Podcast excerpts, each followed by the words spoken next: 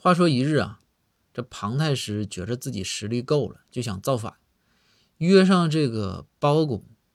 庞太师就说：“说包大人，你看啊，我现在实力够了，这朝堂之上就你能跟我作对。这样，你陪着我一起造反啊，得了天下我分你一半。”这包公想了想说：“行，庞太师就这么干了。”于是啊，两人相约好日期，就要举兵造反。结果到日期之后啊，这庞太师是反了，这包公没动静。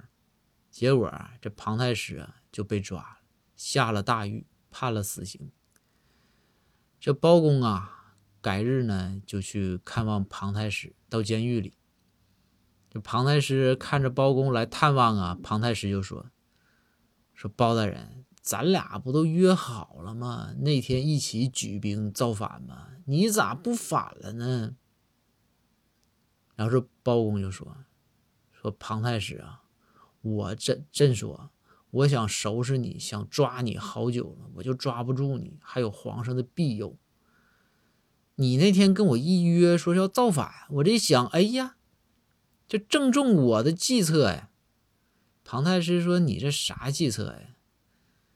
然后包公说：“我这计策啊，不费一兵一卒一卒就能把你收拾了。”庞太师说：“为啥呢？”